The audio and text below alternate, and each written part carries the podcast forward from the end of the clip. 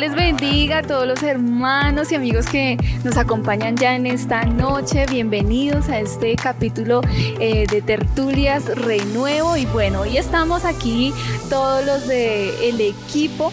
Allí atrás está Richie, ahorita él se nos une.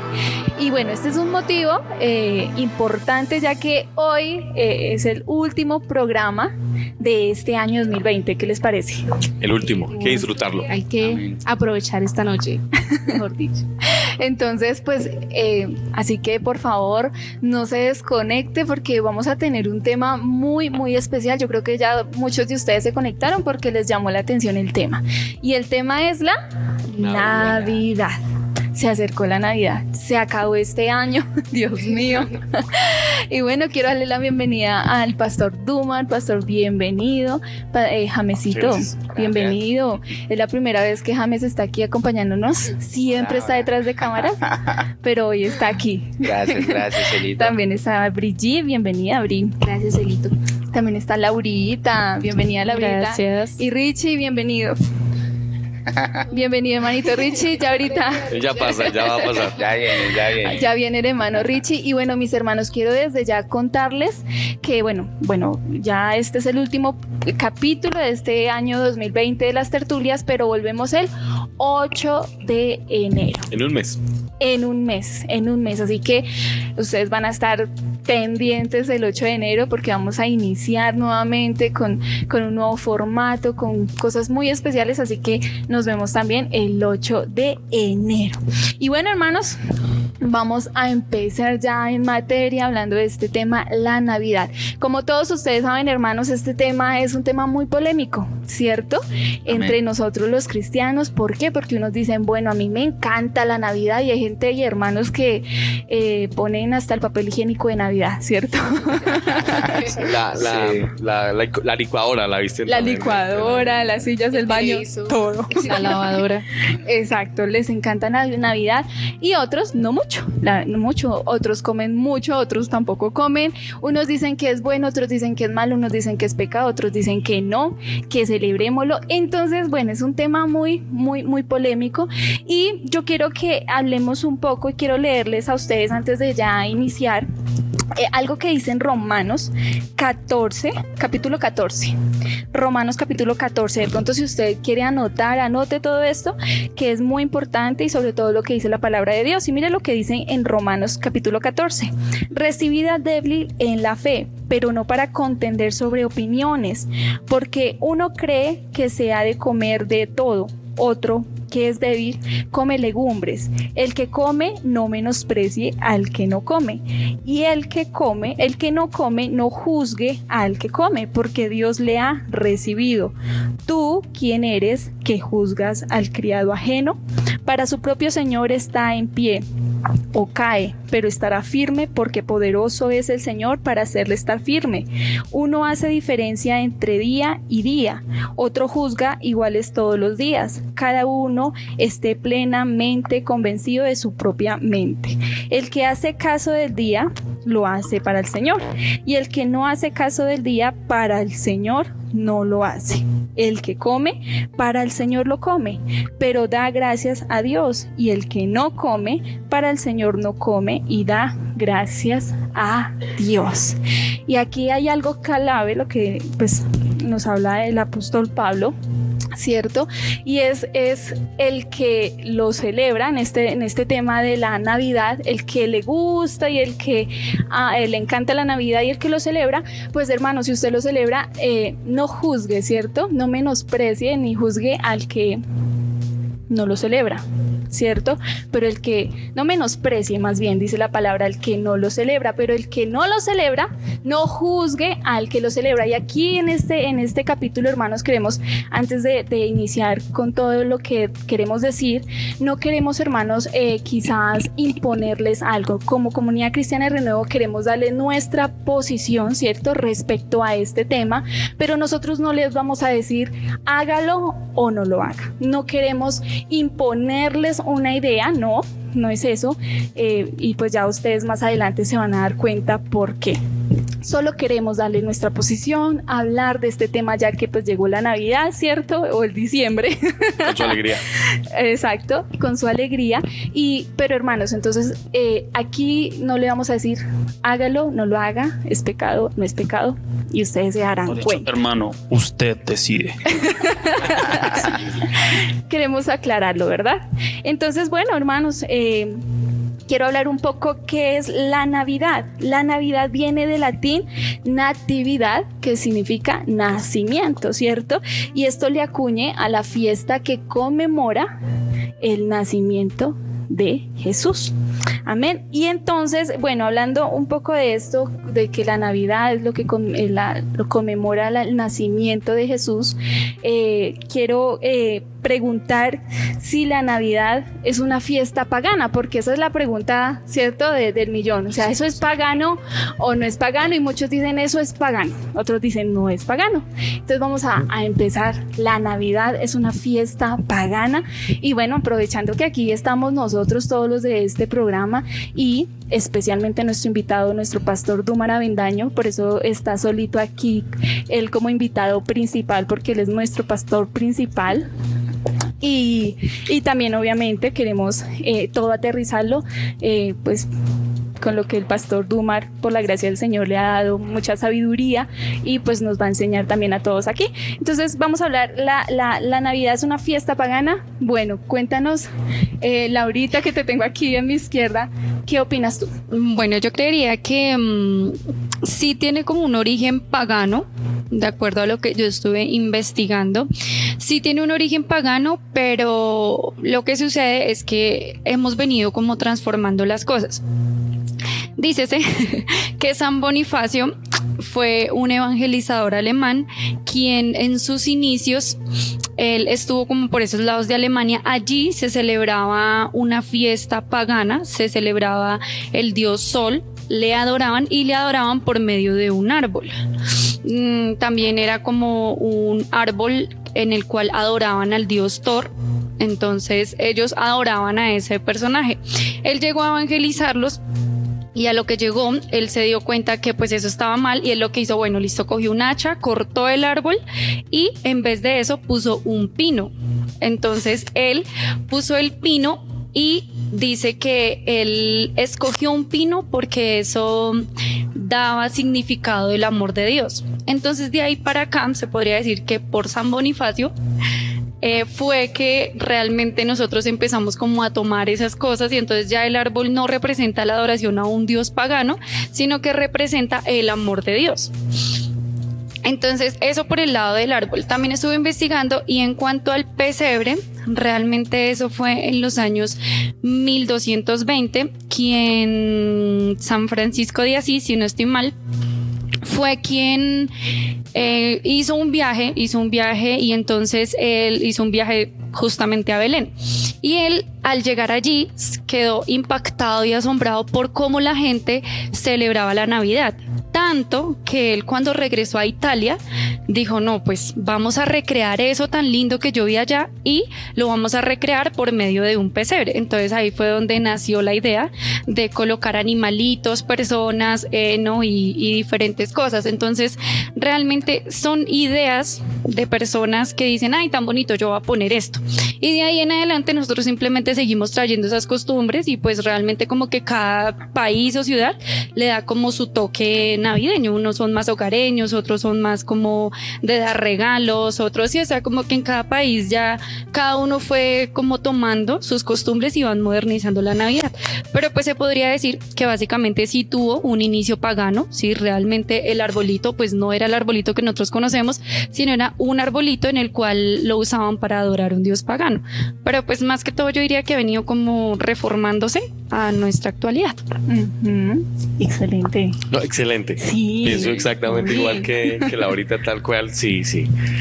Lo que pasa es que, a ver, yo eh, les cuento, si uno escarba el asunto eh, de- del paganismo en la fiesta de la Navidad, estás, tienes que estar seguro que vas a encontrar paganismo. Sí. Pero más adelante vamos a ver que eso no solamente es un asunto ex- exclusivo de, de la Navidad, sino de otros aspectos religiosos incluso.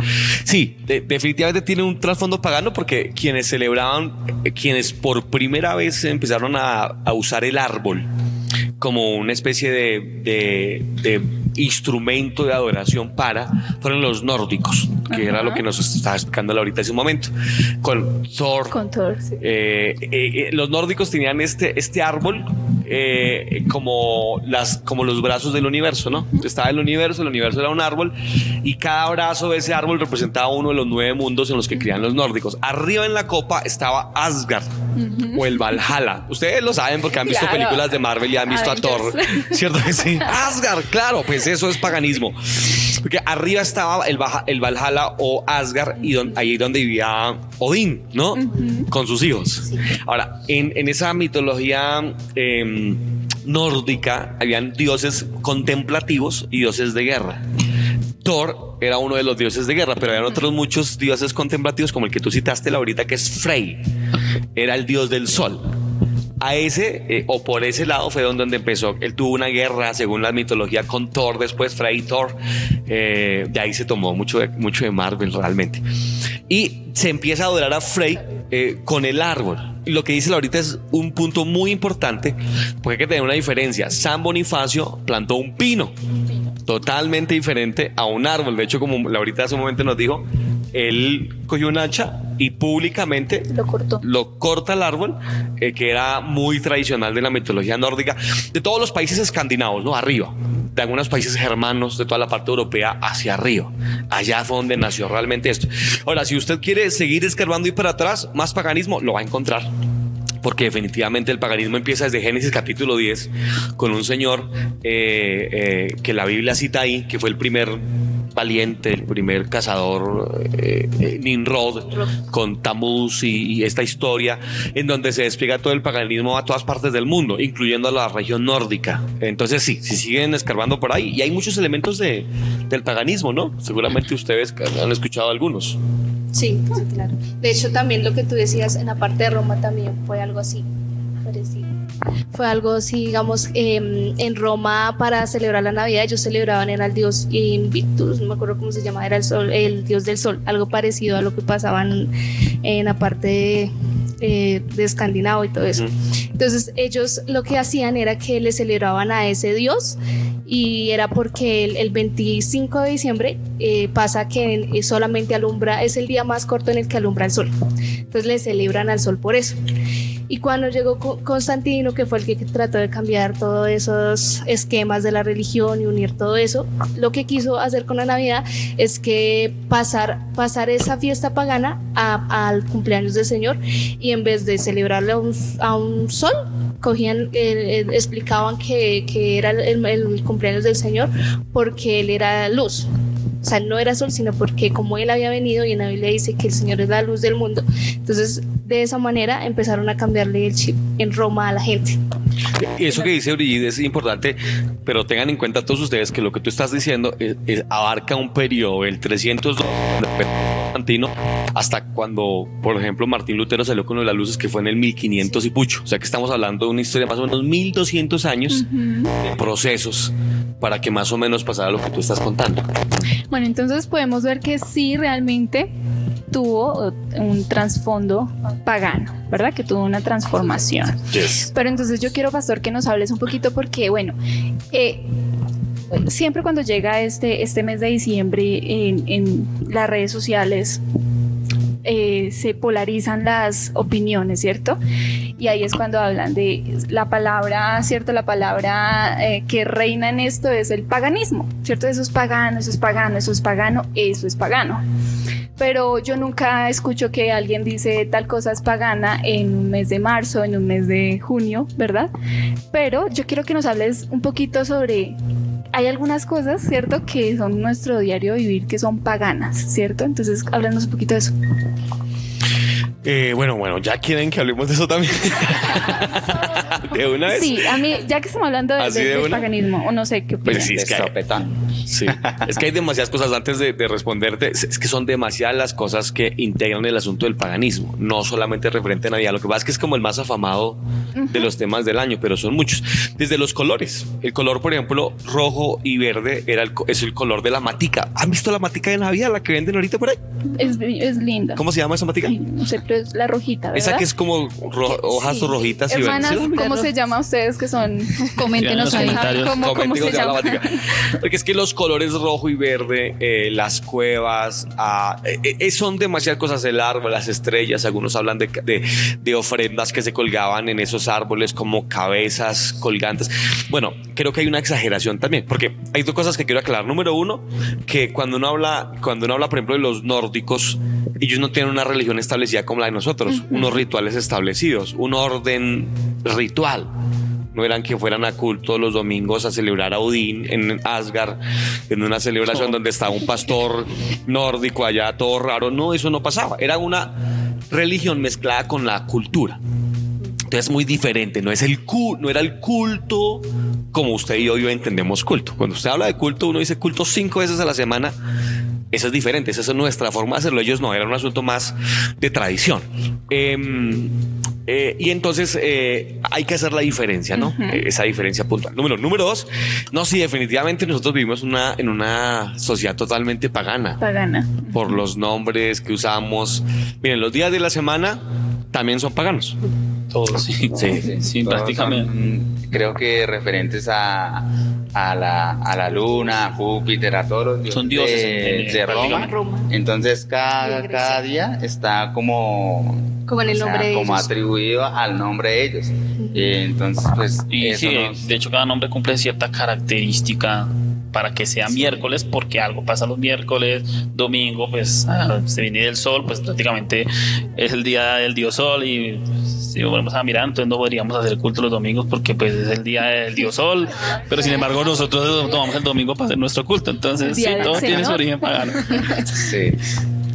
Muy bien, eso que dice, que dice Jamesito, porque por ejemplo el viernes es literalmente el nombre, un nombre que se le, que le dio los romanos eh, a la diosa Afrodita, ¿no? Que también se llamaba Venus, el viernes. Eh, ah, eh, igual el martes de Marte, Eh, que era otra diosa, etcétera. Entonces, los días de semana, los meses del año. Ujú. Enero, que es una, una cosa que yo siempre les he contado. Enero era un dios, al parecer también romano, que tirando dos caras, ¿no? Con una cara miraba, se supone, ¿no? Con una cara miraba el nuevo año y con la, con la otra cara miraba el antiguo, al antiguo año. Entonces enero es en honor a ese dios eh, enero. Ah, hablemos de marcas de carro, les he contado de Mazda, ¿no? Ah, sí. Que Mazda es, no es una palabra oriental, no es de los japoneses realmente. Mazda es una expresión que viene de un dios persa, que era el dios de la guerra, persa. ¿Mm? A la diosa, a la diosa Viernes eh, se le llamaba así y se le adoraba. Ahora es, es irónico porque es viernes y el viernes se le adoraba comiendo pescado a la diosa Afrodita. Los viernes está todo unido, ¿no? Son Ah, muchas cosas. La diosa Hera. Eh, de- ¿Se acuerdan de esa mitología griega, verdad? Que tiene que ver con la tierra. Sí. Eh, Realmente todo. Y sin ir muy lejos, hablemos de Bochica. Tunjuelito. Hablemos de Tunjuelito. De Tú, Tunja. Hermanos. que es por el, por el, por el ídolo este, que Ajá. tiraron un muñequito de, de oro, que todavía lo están buscando, ¿no? En Guatavita Sí. hacen, hacen, ¿cómo se llama eso? Que bucean Bucean, sí. Para buscar el muñequito eso que se tiraron un dios, un muñequito de oro como ofrenda a un dios, pero ese muñequito luego se transforma en deidad como tal. El tunjo. Tunjo, sí. de ahí viene tunja y cosas que son tunjuelito. Son muchas paganas, ¿verdad? Y, y- y bueno, cuando llega diciembre, eh, hay un personaje que aparece, ¿cierto? y ese personaje lo hizo famoso. ¿Cuánto, ¿A cuánto les gusta la Coca-Cola? A mí me gusta. A, la a ti te gusta yo mucho, pero no la prohibió el doctor. No, no, Y no. hermanos, no tomen mucha. Coca-Cola porque es malo para la salud. Pero Coca-Cola hizo famoso a el llamado Papá Noel, ¿cierto? Que, que ese personaje que, que hablemos un poquito de la historia, cómo, cómo inicia, quién es, cuéntanos, Brillo. Bueno, sí. Eh, mi esposita va a hablar más de la, del- de, la historia y yo historia. les De la cuento un historia, poquito más de, del marketing de, de Papá Noel. Ok. Bueno, pues eh, este personaje, pues los que hemos podido buscar o, o saber de la historia sabemos que viene por un tal San Nicolás. Sí.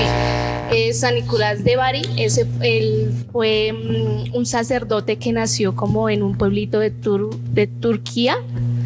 Eh, él empezó pues, o sea, realmente él no era pobre, él era muy rico en ese tiempo que él vivía, era una de las familias más ricas y como a los 19 años pues eh, los papás de él fallecieron. Entonces él decidió donar toda la fortuna que él tenía a la gente pobre y empezó como a ayudar a la gente y se hizo famoso fue porque ayudó a, una, a un señor que quería que la- la hija se casara pero no tenía el dinero para la dote. Entonces, pues él decidió empezar a, colgar esas moneditas de oro en, en unas medias que colgaban en las, en las chimeneas. Por eso fue que nació la idea en Estados Unidos de colgar las medias para, para que les dieran regalitos. Entonces él empezó así a poner monedas de oro y se hizo famoso por, por empezar a ayudar a la gente, a darle, a darle como regalos, obsequios y empezó esa, eh, porque lo hizo justo en el tiempo de Navidad. Entonces empezó como la gente a gustarle lo que él hacía y lo, lo llamaron, lo empezaron a, a idolatrar de cierta manera porque hicieron como estatuas, incluso llegó a tener como una iglesia en, en honor a San Nicolás, pero realmente este, este personaje es muy místico porque tiene muchas, eh, como, como me refiero, como, como muchas figuras. No es, o sea, el San Nicolás que dicen no es el mismo que ahorita mostramos, ahorita digamos el barrigo con, con la barba blanca, no, realmente él era totalmente diferente, él era, Era flaco era y flaco y, y sin pelo y era Bien lampiño, bien pero lampiño. esta figura, o sea, sí, o sea, es, es que realmente es muy místico porque es muy diferente a lo que, lo que empezó como tal. Eh, la figura de él empezó fue más que todo en la parte de Estados Unidos. Sí, de hecho, eh, antes de que Estados Unidos empezara a tomar el Papá Noel que vemos hoy en día, eh, habían dos que eran como los que más conocidos. Uno que era San Nicolás y el otro era uno que era holandés era la versión de San Nicolás. A él le llamaban, bueno, no me recuerdo el nombre, pero era diferente al San Nicolás y aún así, o sea, la gente le metía cosas. Por ejemplo, el de holandés decían que él andaba acompañado de un personaje como oscuro y la gente decía que era un demonio, otros decían que era el diablo, pero ese personaje estaba encargado de, de decirle a, a San Nicolás cuáles eran los niños buenos y cuáles eran los niños malos. Entonces de ahí nace también eso de que si tú te portas bien, eh, Papá Noel te trae algo y si no, pues no, te da como un carbón, ¿no? Entonces de ahí nace también esa historia. Entonces, ¿cómo nace el de ahorita? Eh, resulta que ya por ahí, como en el siglo XVII más o menos, eh, vienen dos personajes de, eh, de Estados Unidos y fue uno creo que se llama Clemer Moore. Uno que se llama Clemer Moore y él empezó haciendo como una poesía referente a este personaje. Entonces ahí empieza él a hacer esta figura del papá rojo. Entonces ya ahí como, como que empieza la publicidad con Coca-Cola, creo que ya. Cuéntanos. Así les cuento. Ya de la bueno. publicidad. Eh, Está que se habla, Está Richie. que se habla. Y yo- hablando bueno, mío, bueno. Esperen, antes de que, antes de que Richie em- eh, nos hable un poquito sobre esto y continuemos, si ustedes tienen preguntas, aprovechen, que aquí tenemos al pastor. Aprovechen, eh, si algún hermano quiere hacer alguna pregunta, háganlo que aquí estamos pendientes y lo podemos socializar. Sigue, Listo, Richie. bueno. Como decía mi esposita, eh, Santa Claus, Papá Noel, eh, como quieran llamarlo, ha tenido una evolución, ¿no?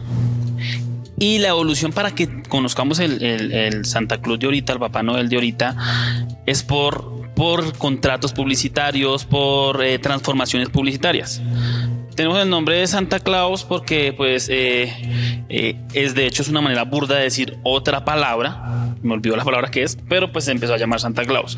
El hecho de Papá Noel fue porque de hecho hubo un contrato con ciertas galleterías que pues hoy día conocemos como Noel, Papá Noel, ¿cierto? Eh, pero digamos, se, se podría decir que en el, en el- casi que en el 1500 algo hubo el, prim- primer dibujo de, de- de Santa Claus. Y este dibujo no era el viejito de hoy día, usaba más colores verdes y dorados y un poquito de rojo, pero se hizo más que todo para eh, como un duende, más bien bajito, que, que apoyaba a los, a los soldados alemanes. Inicialmente, fue el primer dibujo. Y el dibujo que se hace es, de hecho, es con la barba bien puntiaguda y, y sí tiene ciertos regalos, pero estos regalos no eran para los niños, sino para los, los soldados en ese tiempo. Eh, pues con, la- con cuando, cuando la, ya digamos los, los europeos emigran a Estados Unidos, empieza todo este tema de- del marketing. eh, hubo, de hecho hubo un tiempo donde Santa Claus fumaba. ¿Cómo así? Fumaba. Sí, ¿Sabes porque una, una empresa de cigarrillos, Lo puso. de hecho aludiendo que el cigarrillo hacía bien para la salud, puso a Santa Claus con un cigarrillo. Y entonces la gente, ah, pero De- fum- de- sí. en, esa no época, en esa época decían que él era el que vendía, él era el, ven- el, vendedor, el vendedor nato. O sea, como jíbaro.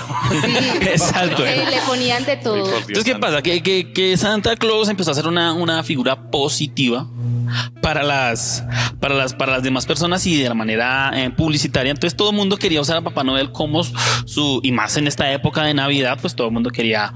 Y de ahí empezaron a, nacer las leyendas urbanas y fueron transformando la forma de. De hecho, eh, hubo un tiempo donde eh, un criadero de, no ni siquiera criadero, sino una donde vendían la piel y la carne de renos, empezaron a usar a Papá Noel como parte de su, de su mm, marketing y eso hizo que, que creara la leyenda urbana de que eh, Santa Claus iba por jalados sur los el renos, eh, no es que el reno, el trineo se jalaba por renos. Pues lo normal es que un trineo lo jalen los lobos en el polo norte o en cualquiera de los dos polos, ¿no? Pero eh, pero en este caso, pues lo que marcaba la diferencia era que eran renos. Eh, cuando llega esto de Coca-Cola, resulta que pues de, o sea, no podemos atribuirle totalmente a Coca-Cola el hecho de que Papá Noel exista, pero sí le podemos atribuir, atribuir de que se vuelva bastante famoso. Porque de hecho eh, Coca-Cola fue el que la rompió, por así decirlo, con los comerciales navideños, aludiendo a la paz, a, valor- a valores como la unidad, como la familia. Entonces lanzó todo este tema y por eso eh, empieza a marcarse ya el color rojo, porque pues empieza a tener los, los colores de la compañía. Y eh, el Santa Claus como lo conocemos hoy, hoy día por dos, dos, dos dibujos que se hicieron. Eh, uno de los publicistas del momento de, de Coca-Cola dibujó a, a un Santa Claus tomándose una, una Coca-Cola y lo dibujó con, con regalos. Ahí sí fue donde lo dibujó panzoncito, con su barba, con su... amigable. Exacto. Entonces en este, ahí fue donde empezó a nacer ya Santa Claus y donde se volvió una figura bastante importante en Estados Unidos. Pues como ustedes saben, Estados Unidos pues influencia mucho. También el tema de Hollywood que influencia mucho. Entonces y empezaron a hacer muchas películas. De hecho, están visto películas que no, que hay que creer en Santa, que se está perdiendo la fe en Santa. Entonces Santa ya no puede repartir regalos porque, porque no hay fe en Santa. Entonces, y este tema de Santa, de Santa, ¿no? Y otros pues allá dicen Santa, nosotros decimos Papá Noel porque las galletas Noel. Bueno, entonces prácticamente ese es el trasfondo y el por qué eh, Santa Claus se vuelve importante en la Navidad. La Navidad, ¿Por qué? sí, Porque siempre. no lo impusieron de cierta manera, eh, de manera publicitaria, las personas de Coca-Cola, que son hoy día los que más lo usan. Hoy cualquiera puede usar Papá Noel Hasta pa- para... propagandas hasta bonitas, las propagandas. Tiernas. Las propagandas de Coca-Cola. Bastante emotivas. Entonces ese es como más bien el, el por qué hoy es tan importante Santa Claus. Por marketing se podría decir. Y pues hoy podríamos decir que el Santa Claus que conocemos hoy día, hoy día no tiene pues prácticamente nada que ver con, con San Nicolás, ni- porque de hecho vive en el Polo Norte. Gracias a un poema, como decía mi esposita, existe la, la señora Claus, Sí. eh, existe esto de los duendes, pues todo eso fue más porque es, es totalmente un señor totalmente occidental del Polo Norte. Nada que ver prácticamente con... Y tú, tú, pastor Dumar, sabiendo todo esto, ¿qué, qué, qué opinión tienes? ¿De Papá Noel? Ah, bueno, no, pues el Papá Noel sí es eh, una... ah, a, a mí me parece incluso, eh, con el perdón de ustedes y quizás de ustedes también, a mí me parece incluso más malo Papá Noel que, la misma, que el mismo concepto de Navidad. Porque me parece que distorsiona una excelente oportunidad que tenemos los cristianos de compartir nuestra fe. Y no sé si ya me empiezo yo a meter en un tema que, que- que- que iba a ser más adelante.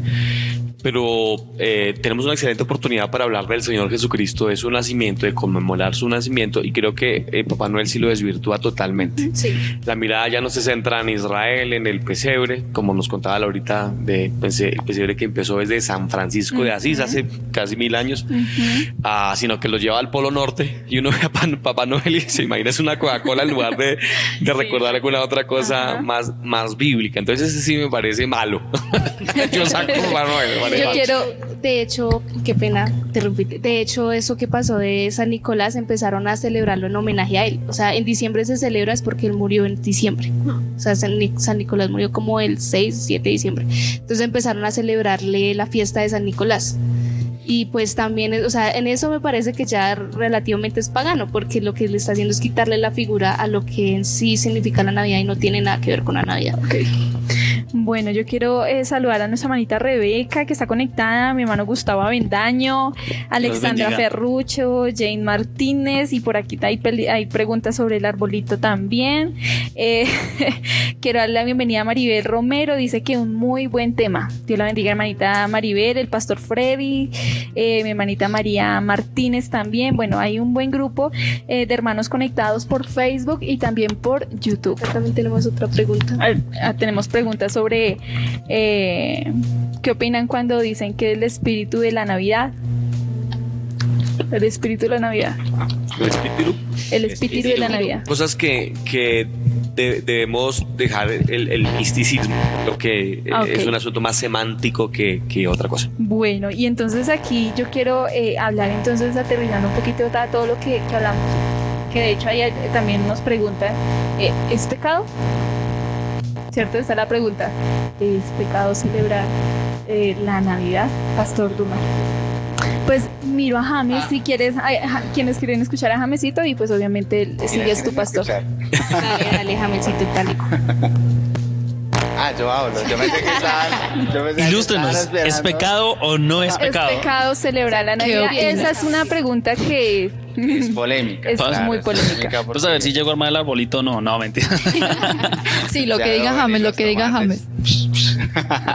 no mentiras. Eh, bueno, eh, pues es totalmente relativo como eh, Cielito ahorita nos exponía ahí en, en el versículo de que pues para algunos puede que sea buena, como para algunos puede que sea muy mala, ¿cierto?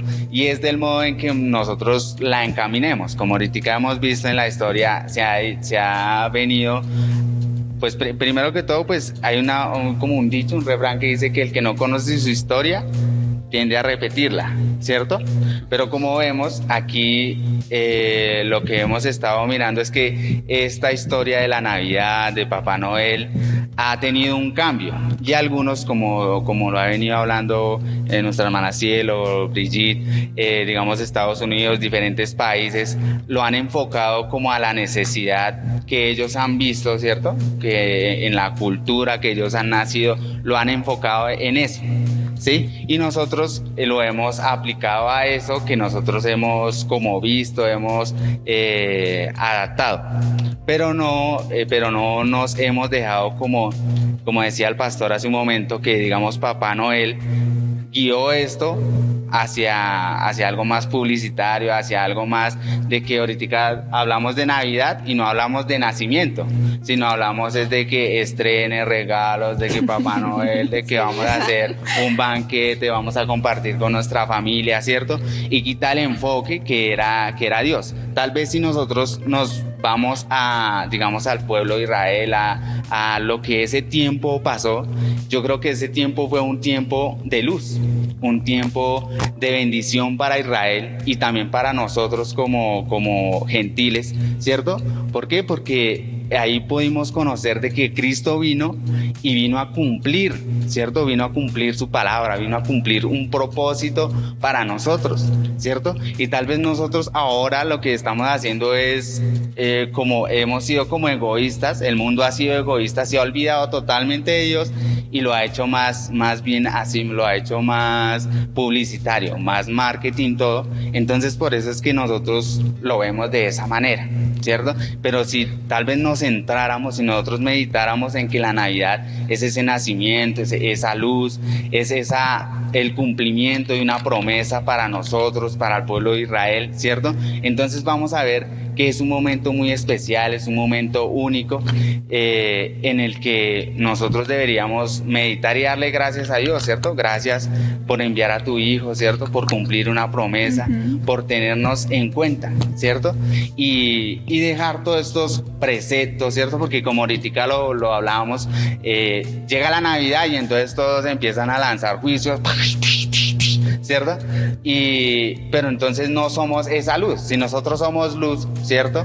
Entonces, ¿por qué no mostramos esa luz, ¿cierto? Porque no damos esa oportunidad para nosotros transmitir ese mensaje a las personas y decirles, eh, o sea, este fue, recordemos esto, no como para celebrarlo, como una eh, celebración pagana, sino para celebrarlo, sino para meditar meditar en, algo especial, en algo que fue especial en su momento para un pueblo, ¿cierto? Para una nación y para nosotros, para un mundo entero. Entonces creo que esto es como, como algo que yo digo y ya es como lo tomemos. O sea, yo lo veo de esa manera, yo lo veo, pero si ustedes, digamos, eh, todo lo, digamos, piensan diferente, no lo dejen de querer. Si todo lo vemos eh, como lo ahorita lo estamos viendo, pues todo va a ser malo, todo va a ser malo y nos vamos a cerrar, vamos a estar ahí cegados y vamos a, en vez de ser de bendición, de, de dar, de crear una oportunidad para el mundo, vamos a, a que todo el mundo también le coja fastidio a, todos, ¿cierto? Porque, ay, los cristianos son como amargados, entonces nos volvemos los greens de la, de la Navidad. Se la vio, se vio la película. Bueno, pastor. bueno, eh, gracias, Amecito.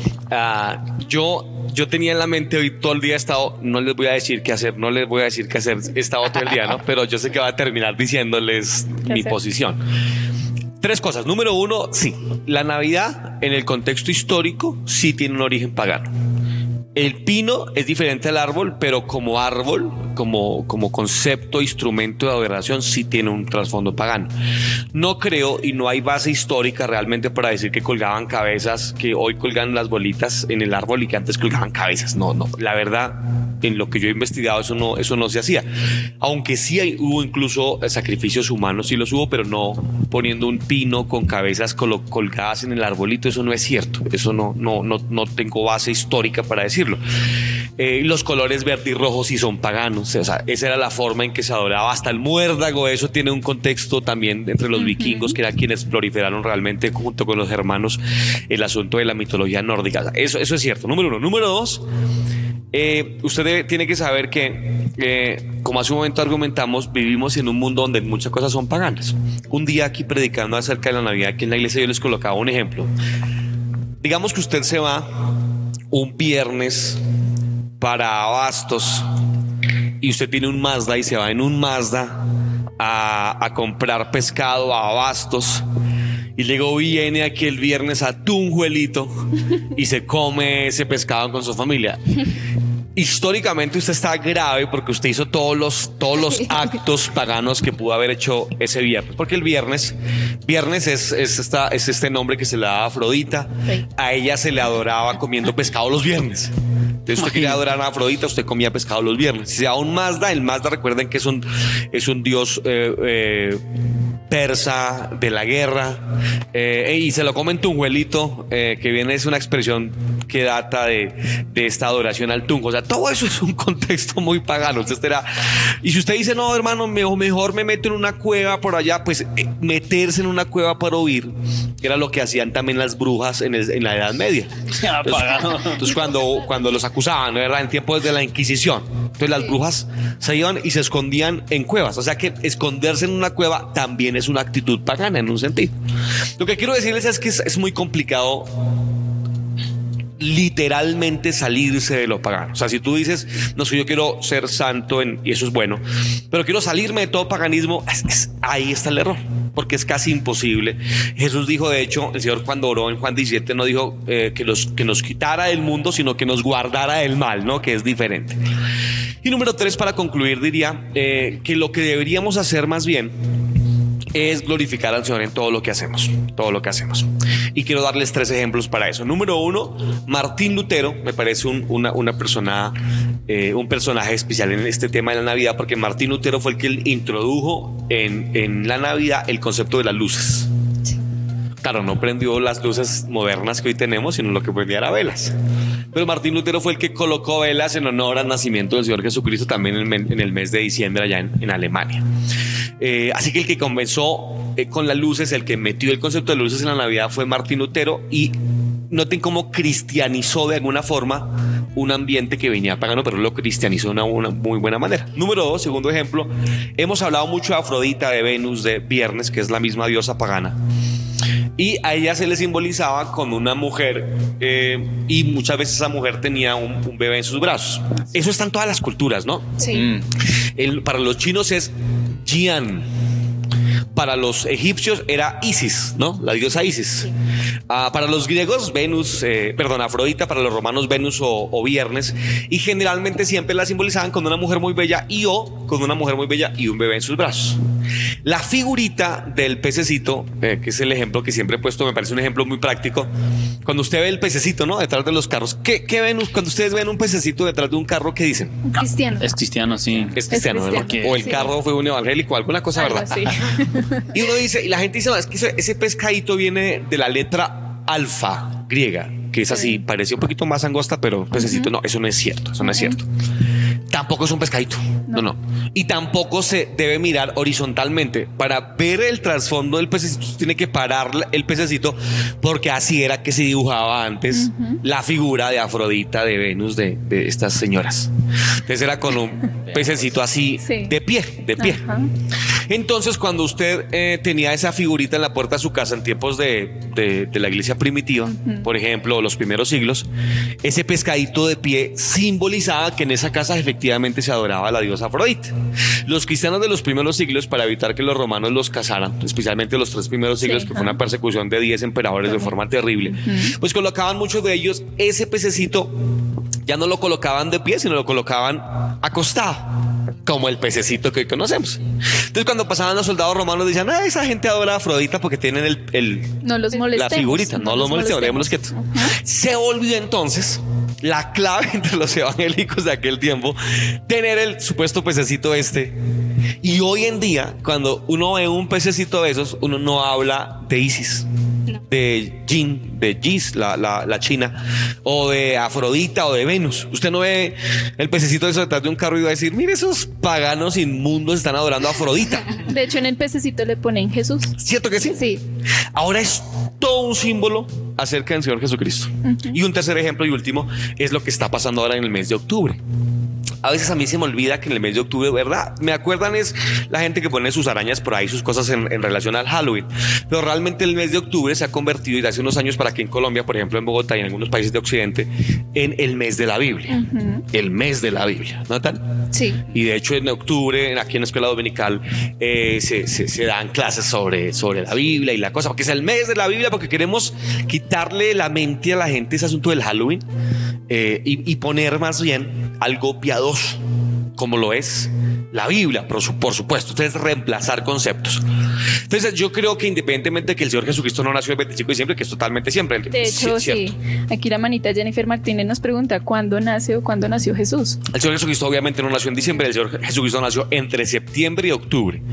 ¿Por qué lo sabemos? Porque en septiembre y octubre eran los, los dos meses más cálidos, más calurosos en días del Señor Jesucristo y los pastores no entraban en el rebaño al, al, redil porque había mucho calor, entonces los, las cuidaban afuera, donde había un poquito de fresco. Cuando llegó el ángel que anunció a los pastores, ¿no?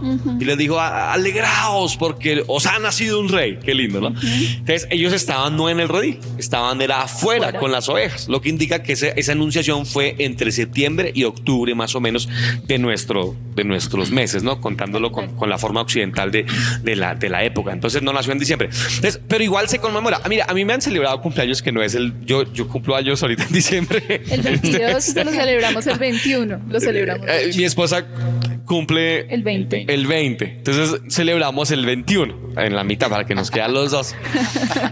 No lo celebramos el mismo día. A muchos de ustedes estoy seguro que les han dicho, mire, el regalo que no le di hace un mes. Yo, yo no veo en eso algo necesariamente satánico. No.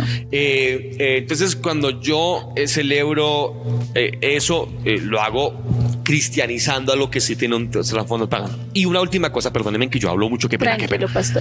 Pero me parece raro también, un, un tanto irónico, que algunos hermanos que, que de pronto satanizan tanto la, fe- la fiesta no ponen absolutamente nada en honor a, a- a su, a su enojo en contra de Navidad, no ponen nada, inconformidad, no ponen luces, no ponen nada, que es, que es totalmente respetable, es Sí, totalmente claro respetable. Pero pues uno los ve en centros comerciales tomándose la foto debajo del gran árbol de... De hecho, a mí me pasó, me pasó eh, con los con los jóvenes de la iglesia con- hace años. eh, queríamos ir a Monserrate, pero no pues por, por eso, sino pues queríamos ir, ir a Monserrate y ver a Bogotá y un plan chévere. Pero nos tocó irnos a escondidas del pastor, los jóvenes, Ahí- porque si el pastor ¿Y se enteraba, disciplina. ¿Qué le está diciendo a los jóvenes de las otras iglesias? Imagina, no, pero pues eso fue lo que hicimos porque vimos, o sea, el pastor no se puede enterar, pero vayámonos para, para Monserrate, ver Bogotá, chévere, un plan chévere. Eh, obviamente el pastor se, se enteró, nos regañó, eso fue, eso fue un problema grande por ir a Monserrate. Nosotros no íbamos arrodillados ni a adorar a nadie, queríamos ir a, en un plan de jóvenes, ¿cierto? Eh, y lo irónico fue que el pastor a los días estaba con su familia en un centro comercial viendo las luces tan bonito, o sea, porque es bonito, o sea, las luces, el arbolito, pues la decoración de los centros comerciales son muy bonitas. Y a mí yo por dentro dije, qué, qué piedra, o sea, nos regañaron, nos vaciaron, nos sentimos pecadores, pero el pastor a los días con sus hijitos viéndolo, entonces eso es lo que tú dices, es como las ironías de la vida. Sí, y, de hecho digo, o sea, cuando uno piensa en el arbolito y como tal en la Navidad, uno piensa en el nacimiento de Jesús.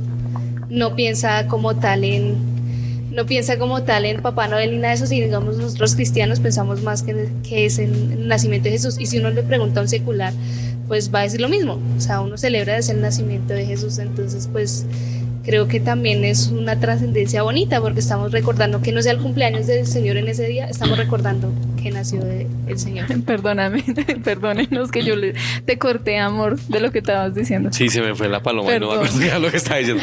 No, tú estabas diciendo Bueno, de que está- las... Te estaba argumentando hace un rato de que, de que podemos cristianizar algo que obviamente sí tiene un trasfondo ah, pagano, pero que, pero que podemos con la ayuda de Dios realmente darle el verdadero sentido que de hecho la fiesta tiene actualmente, que es el nacimiento del Señor Jesucristo. Recordar Isaías eh, 9:6, porque un hijo nos es nacido, un niño nos es nacido, hijo nos es dado eh, llamará su nombre. Hay una lista de nombres, pero me encanta ese versículo porque recuerda que no solamente fue un niño el que nació, un niño nos es nacido, sino que un hijo nos es dado. Es decir, no solamente nació un niño, la humanidad de Cristo, sino que un hijo se nos dio. Y me parece excelente, excelente poder celebrar eh, la- el nacimiento del Señor en esta época, independientemente que no haya sido en esta época, pero poder celebrarlo me parece una cosa muy buena y es un excelente momento. Si tu familia no es cristiana, por ejemplo, y el 24 de la noche estás partiendo un pavo o un tamal o un chocolate con, con, con ¿qué es lo que se come? Con natilla y con Buñuelo. buñuelo. Sí. O si no es nada, es arroz con huevo. no importa, ¿verdad? Pero si uno dice, eh, queremos agradecer y recordar eh, que el Señor Jesucristo nació, me parece excelente oportunidad para que compartamos nuestra fe con las personas que no la tienen. Con la familia que no con la conocen familia, a con los inconversos, ¿qué tal si les dices, ¿por qué no hacemos una oración antes de, antes de cenar? Y recordar pues que el Señor Jesucristo realmente fue el mejor regalo que se nos pudo haber dado en toda la historia. Muy bien. ¿Alguien tiene algo que aportar a esto? No, pues hablando de lo, de lo pagano, pues de hecho es bastante famoso que se coma pavo en diciembre, ¿no? Pero pues si nos vamos a Estados Unidos, pues allá comen pavo el, Día de Acción de Gracias, ¿cierto? Y esa acción de gracias no es al gobierno, ¿no? Es a Dios. Acción de gracias a Dios por todo lo que... Ni, a, ni al primo, ni al tío, a eso me refiero.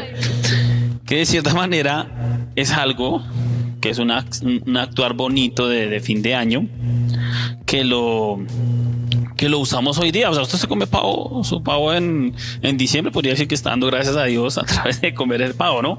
Si, si lo viéramos de esa manera. Entonces, también lo que decíamos todos, o sea, su merced si está de acuerdo con decorar su casa, poner las luces, pues hágalo con todo el gusto y disfrútelo y véalo más por motivos de conciencia si su corazón lo hace, eh, si lo hace de manera tranquila. Si, si, si usted siente que, que, que, que peca haciéndolo, pues no lo haga, pues al fin y al cabo, pues eh, eso también es lo que Dios mira, ¿no? Que, con, qué, ¿Con qué intención lo hace usted? Si lo hace por porque le gusta, que le parece bonito, pero entonces tampoco juzgue a las otras personas. Porque vamos a hay gente que yo, yo no pongo el arbolito porque es que por el arbolito eh, eh, yo adoro al a, a, a, Thor, ¿no? A Frey. Eh, o a Frey. Entonces, no, pero ponga el árbol, listo. Pero no toque lo poner el árbol, pero lo pone el árbol para que se vea bonita la casa. Y pues para lo mismo usted con su peinado, ¿no? No falta el que, no, que nos vamos, nos vamos para atrás y justo el peinado así. Entonces, eso adora al Dios Francisco. Entonces, no, todos los que peinan así adoran al Dios Francisco. Yo me voy a calviar porque no, con mi pelo soy pagano, ¿no? Entonces, hermano. Hay, hay, que decir que de todas formas el peinado a mi lado es el que es de Dios. sí, sí, es de resaltar, de resaltar. Ese es el más santo. El de, de, lado. Sí, sí, claro. Detrás no tanto. No, de lado, no, sí. De hecho, aquí una hermana nos pregunta, por favor, díganme, por favor, ¿es pecado eh, colocar el arbolito? Tú me permites la Biblia, ya que Claro la tienes que ahí, es que no, no, ya que la tienes ahí. Bueno, si, si ya entramos en esos términos de pecado, yo quisiera volver a leer lo que tú leíste al principio en Romanos capítulo 14 y contarles eh, dos o tres cosas que Pablo dice ahí que me parecen perfectas para el tema que estamos hablando. Recibid al débil en la fe, pero no para contender sobre opiniones. Y estos son opiniones, o sea que no vamos a pelear. Si tú lo pones bien, si no lo pones bien también. No es una cosa sobre la que realmente debe haber un gran debate. Debatiríamos si fuera doctrina fundamental, pero no lo es. Así que no es para contender. Número dos, mire lo que dice el versículo 2. Porque uno cree que se ha de comer de, de todo, es decir, eh, debe comer pavo, buñuelos, natilla. Otro, dice Pablo, que es débil, come legumbres. Y este versículo 3 me parece clave. El que come no menosprecie al que no come y el que no come no juzgue al que come porque Dios le ha recibido. Entonces, este es un concepto muy importante que tú introdujiste hace un rato que me parece cardinal en el tema. Y es que el que come no debe menospreciar al que no come. Y el que no come no debe juzgar al que sí come. Eh, eh, trayéndolo en aplicación a lo que estamos hablando, el que celebra la Navidad no debe menospreciar al que no la celebra. Es como Y el- decir, ay, tan aburrido. Y el que no la celebra no debe juzgar al que sí la celebra. Entonces, en palabras prácticas. Si tú celebras la Navidad, no debes menospreciar al que no la celebra. Algo así como, ay, mire ese hermanito tan bobito. No celebra la Navidad. Todavía es un fanático. No, está haciendo mal. Y eso sí es pecado. Ujú, Si esa tú menosprecias a tu hermano, eso es pecado. Ahora, el que no la celebra y juzga al que sí la celebra, entonces, uy, mire ese hermano tan mundano. Mundano. Uy, Que el Señor tenga fui a la casa y teníamos que luces y es líder en la iglesia. Uy, no, terrible. Eso es juzgar y eso también es pecado. Esa actitud. O sea, ¿en dónde está el pecado? El pecado no está en las luces o en el pavo navideño o en la endemoniada natilla. sino, sino que el pecado está en tu actitud frente a ahí si hay pecado, porque estás vulnerando una doctrina que sí es fundamental y es la doctrina del amor. Jesús dijo, un mandamiento nuevo os doy. Yo me imagino a Juan diciéndole, oye Señor, pero tú siempre hablas del amor, ¿por qué no nos hablas de otro tema? Danos otro nuevo mandamiento. Entonces Jesús dijo, ah, ¿quiere otro nuevo mandamiento, Juan? Pues un nuevo mandamiento os doy, que os améis los unos a los otros. me parece interesante que Jesús haya dicho un nuevo mandamiento si siempre habló del amor. Entonces, estás vulnerando eh, por dogmas y por opiniones una doctrina que sí es fundamentalísima, que es la doctrina de la unidad. Mira que estos días eh, nosotros tenemos una foto con mi esposa y con mi chiquitín en, el- la plataforma de- del antiguo templo y no tenemos ni árboles, ni luces, ni nada. Lo que sí teníamos es que mi niño estaba con una pijama rojita, como Y con figurita, gorrito, y un gorrito navideño. Sí. Pues Y me han la escrito- Navidad que estábamos con el nene. Eso, pero no teníamos árbol ni teníamos No. luces, solamente la pijama de mi bebé que estaba así como a navideña. Rojita, rojita. Y me han escrito pagano, mundano, eh, por Dios. O sea, estás dividiendo el cuerpo de Cristo por una pijama. Por una pijama. Eh, eh, y esto es, es malo. Y una última cosa quiero decir. eh, eh, el versículo 22, 14, 22 de Romanos dice, tienes tu fe, tenla para contigo delante de Dios. Bienaventurado el que no se condena a sí mismo en lo que aprueba. Tienes tu fe, tenla para contigo. Por eso no, nosotros no imponemos ni que se ponga ni que no se ponga. Tienes tu fe, tenla para contigo delante de Dios. ¿Y por qué puedes hacer eso? Porque también Pablo dice, mira, cuando no comes, para Dios no comes pero cuando comes, para Dios comes, pues da gracias. Es decir, si no comes un día, estás en ayuno. Estás glorificando al Señor, ¿verdad? Y si comes un día, ¿qué hacemos los evangélicos antes de comer? Orar. Orar, ¿verdad? Dar gracias. Si lo hacemos, ¿verdad? Entonces, damos gracias. Entonces, si no comemos, para el Señor no comemos. Y si comemos, para el Señor, Comemos. sí comemos, gracias a Dios, ¿verdad? Entonces, el asunto no está en el, en el acto, sino en la actitud frente, frente a eso. Y mira que ahí recordé un dato puntual que ahorita no, no lo tenía presente, pero miren que hablándoles de Saúl Bonifacio, que fue quien plantó el tema del arbolito, mire con qué intención lo hizo. Dice que él lo adornó con manzanas y velas. Las manzanas simbolizaban el, el pecado original y las tentaciones, mientras que las velas representaban la luz de Jesucristo como la luz del mundo. Entonces prácticamente el tema de los adornitos no tiene el significado que uno creería. Ya hoy en día pues aquí dice que la gente fue transformándolo y fue colocando sus adornitos, pero quien puso el árbol no tenía esa intención. Realmente si nos vamos a con qué intención, pues realmente él estaba exaltando el tema del Señor Jesucristo El pino. redimiendo su pueblo por medio del pino, el amor de Dios. Entonces él como que tenía muy buenas intenciones. Entonces se podría decir que el arbolito que hoy conocemos eh, fue traído a nuestros tiempos con buenas intenciones y no con intenciones de adorar por allá a un No eran, ca- loco. no eran cabezas colgadas. No, mira que no, porque si ves- que yo escuché un día eso y dije, "Ay, por Dios, que. Pero es gente desinformada, porque mira que lo que dice realmente es eso. A los niños pobrecitos Aquí. imaginando una cabeza ahí colgada en árboles. Sería terrible, los traumamos, obvio. Así que va a poner árbol, ¿no? Originalmente Aquí fueron la- Hay manzanas. una hermana que pregunta qué diferencia entonces hay entre los cristianos y los inconversos. Ay, muchísima. Muchos. Perdóname, Demasiados. es que, es que si tú mencionas que pon- celebrar la Navidad y no celebrarla es la razón por la que se diferencia un cristiano de un no cristiano, tienes un problema. Porque eso es como decir que eh, el cabello de una mujer cristiana es recto y la de la inconversa es en B o es en cualquier otra cosa.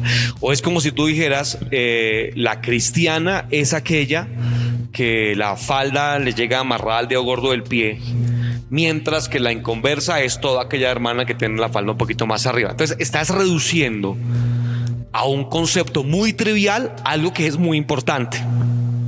Y es la conversión de mi alma, de mi ser, de mi espíritu. Entonces, ah, esos mismos problemas que tenemos hoy los tiene el apóstol Pablo en sus días. Por eso nos, nos ilustró lo que dice Romanos capítulo 14. No, yo creo que es total la conversión. Yo no puedo reducir, por Dios santo, yo no puedo reducir la conversión de una De persona, lo que el Dios del cielo hizo por nosotros, murió en el Calvario, derramó su sangre. Y no puedo decir que una persona nueva, regenerada, que ha cambiado su vida, que ha, que ha pasado de muerte a vida, de, de las tinieblas a la luz admirable, como dice segunda de Pedro 2, 2.9, eh, primera de Pedro 2.9, no lo puedo reducir a que se tome la fotografía debajo de un arbolito en un centro comercial. Eso sería totalmente trivializar, Y menospreciar. menospreciar Ajá. lo que el Señor pudo hacer por una persona. Entonces, no, creo que, creo que la pregunta es respetuosamente, no, no, no lo digo para que se sienta mal, pero creo que es trivializarlo. Creo que estás, estás dando demasiada importancia a lo que la Biblia no le da importancia. Muy bien. Eh, aquí hay una hermana que también quiere preguntar sobre una fecha que ya se acerca, que es el Día de las Velitas. Eh, que es el 7, el, el 7, el, siete. el Día de las Velitas. Y ella dice eh, eh, que si es pecado el Día de las Velitas, hace prender las velitas. Bueno, lo que pasa es que el día de las velitas, que es el 8 de diciembre, no es el 7, El- es bueno, el 8 pero realmente. el ocho. Bueno, el 7 uno, la- eh, no, uno nosotros, la gente, la gente las prende, En la noche. porque el concepto de prender las velas es iluminar el camino de la Virgen. Ujú. Entonces, es el un- concepto. un- Eso sí ya es más vene- venerar a la vida. entonces ahí hay un concepto totalmente diferente. Sí. que es, es iluminar el camino de la Virgencita, que para que no me tropiece, de, de venerarla eh, a través de la vela. Entonces, las velas del, del, del 8, del 7, del 8 de diciembre tienen que ver con, con la adoración a María, a la ma- mariolatría, un concepto totalmente animado por la Iglesia Católica. Diferente a la Navidad en el sentido de que la Iglesia Católica es la, la proponderante del, del Día de las Velitas, mientras que la Navidad se celebra en toda la cristiandad, queridos. Sí. Mire, la iglesia anglicana, que es la iglesia de Inglaterra, y donde tiene todo su, su imperio, ¿no? Que son como veintitantos países que están dentro del imperio, que es el único imperio que existe todavía realmente. La iglesia ortodoxa rusa, la iglesia ortodoxa de Jerusalén, la iglesia católica, la iglesia protestante, en donde nosotros estamos todos celebramos el concepto de la Navidad. Y mire que varían las fechas. Porque, por ejemplo, para la iglesia ortodoxa rusa, realmente la Navidad no ocurre el 25 de diciembre, sino el 7, el 6 o el 7 de enero. Es de enero. O sea que mientras nosotros aquí celebramos Navidad, a ellos todavía les falta como unos 15 días para celebrar Navidad. Entonces mire también cómo varían las fechas, pero es un concepto que todo el mundo tiene entre la cristiandad de que se celebra el nacimiento del Señor Jesucristo, muy diferente a lo que pasa el Día de las Velitas. Muy bien, muy bien. Y eh, la última, la última, perdóneme que hay varios hermanos escribiendo. De hecho, por ahí está el Pastor Freddy. Dios le bendiga, Pastor Freddy. Dice que excelente tema y un excelente versículo que se tomó esta noche para este tema. Ah, gloria a Dios. Igual Gloria recordarles, no, nuestra idea no es ni invitarles ni, ni impedirles. Realmente es un tema de, mu- de mucho de conciencia, más bien. Bueno, ya un segundo pastor. es que estaba leyendo aquí que el pastor Gustavo nos pedía que eh, habláramos sobre un versículo, pero no, no, se me perdió. yo te la encuentro. Eh, él Se me perdió. sobre, mm, dice, hermanos, si no es mucha la molestia, si me pueden aclarar Gálatas Ah, ok, 4, esa. verso 8 al 11 y verso 10 sobre, la, sobre guardar los días. Ahora, Gálatas 4. Gálatas capítulo 4, Del verso al 8, del 8 al 11. Bueno, permítame entonces leerlo y creo que con esa terminamos porque no. Sí, Sí, ya, ya creo que con esa terminamos. Gálatas 4, del 8 al 11, permítame leerlo. Ciertamente en otro tiempo, no conociendo a Dios, servíais a los que por naturaleza no son dioses, mas ahora conociendo a Dios, o más bien siendo conocidos por Dios, como es que os... Permítame leerlo otra vez. Más ahora, conociendo a Dios, o más bien siendo conocidos por Dios, ¿cómo es que os volvéis de nuevo a los débiles y pobres rudimentos a los cuales os queríais volver a esclavizar? Guardáis los días, los meses, los tiempos y los años. Me temo de vosotros que haya trabajado en vano con vosotros. Bueno, un excelente versículo.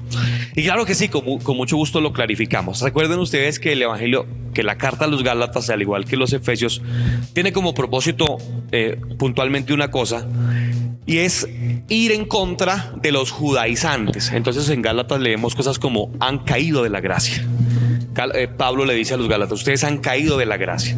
Y cuando, o sea, ese, ese concepto se acuña hoy para pecados puntuales, pero realmente el concepto era mucho más grande. Cayeron de la gracia porque dejaron de confiar en la fe para justificarse y han vuelto a los rudimentos de la ley para tratar de justificarse. Cuando Pablo argumenta de que han vuelto otra vez a celebraciones, a meses y a días, se está refiriendo puntualmente a las celebraciones judías que los nuevos conversos querían volver a celebrar haciendo nula la cruz de Cristo. Puntualmente el Shabbat, el sábado. Entonces, ¿saben quiénes, siendo cristianos, volvían a celebrar el sábado? guardar el día de reposo. O volvían otra vez a una de las, de las varias fiestas que van en Jerusalén. O volvían a celebrar la Pascua con el Cordero, viendo y siendo ya el Cordero de Dios habiendo sido sacrificado. Y ellos volvieron a celebrar estas fiestas. Eh, entonces no se está hablando allí, si lo pregunta en relación con, con las fiestas navideñas y demás, no se está hablando de las fiestas navideñas, eso es una mala aplicación. Realmente y literalmente el apóstol Pablo está hablando de los que quieran judaizar, lo repito, celebrar, celebrando fiestas, días, meses que tienen que ver con el judaísmo y que ya no tienen necesidad, como hoy no lo tienen, usted no tiene que celebrar el Shabbat el sábado, usted no tiene que volver a celebrar la Pascua porque nuestra Pascua ya fue hecha, que fue el Señor Jesucristo. Y ya no celebramos esas fiestas judías porque ya en Cristo fuimos libres de todo esto. De manera que está, está es un poco fuera del contexto usar ese versículo. Me dejan usar uno, no sé si ya se nos acabó el tiempo claro rato. que sí. No, claro, dale. Pero quisiera eh, eh, leerles un texto que está en Colosenses. A mí me fascina este texto. Yo creo que yo he predicado como unas 10 veces de este texto. Eh, y en Colosenses eh, habla el apóstol Pablo muchísimo de esto que estamos hablando hoy. Y en Colosenses capítulo 2, eh, versículo 16, dice, por tanto, nadie os juzgue en comida o en bebida, o en cuanto a días de fiesta, luna nueva o días de reposo todo lo cual es sombra de lo que ha de venir, pero el que pero el cuerpo es de Cristo. Nadie os, os, prive de vuestro premio afectando humildad y culto a los ángeles, entremetiéndose en lo que no han visto, vanamente hinchados por su propia mente carnal, y no haciéndose de la cabeza en virtud de quien todo el cuerpo nutriéndose y uniéndose por las coyunturas y ligamentos crece en el crecimiento que da Dios. Pues si habéis muerto con Cristo en cuanto a los rudimentos del mundo, ¿por qué no vivís eh, como si vivieses en el mundo, os sometéis a preceptos, tales como no manejes, no gustes, ni aún tomes. Y ya voy terminando. Eh, en conformidad a mandamientos y doctrinas de hombres, cosas que todas se destruyen por el uso. Y termino con el verso 23. Tales cosas tienen a la verdad cierta reputación de sabiduría en culto voluntario, en humildad y en duro trato del cuerpo, pero no tienen valor alguno contra los apetitos de la carne. Y quiero decir esto no solamente referente a la Navidad, sino que, eh, miren, les digo una cosa a todos ustedes, a todos ustedes ya gracias a Dios que tenemos un, buen público, ¿verdad? No hay cosa más contagiosa, hermanos, tengan mucho cuidado con esto. No hay cosa más contagiosa en la vida que la religiosidad. Uno puede eh, tener un seminario, dar clases, hablar contextualmente de la palabra adecuadamente y uno que otro la entiende. Pero viene una persona religiosa eh, y cómo hace daño a veces entre los cristianos. En nuestras iglesias todo el tiempo la gente, la gente, un místico puede venir, ¿verdad? Y meter un mal pensamiento dentro de la iglesia. No solamente referente a la Navidad, referentes a todos. A conceptos de la música, conceptos del vestir, a conceptos de todo. Y cómo la gente corre a eso, ¿verdad? Y profecías, y profecías y cosas místicas extrañas. Entonces el apóstol Pablo dice que tienen cierta apariencia de humildad, porque la tienen, ¿no? uy, mire ese hermano como, como es de santo. ¿Cierto? Pero realmente, como dice el apóstol Pablo, eh, muchas de estas cosas no tienen ningún valor en contra de los apetitos de la carne. ¿Mm? Eh, y es un concepto que tenemos que tener cuidado.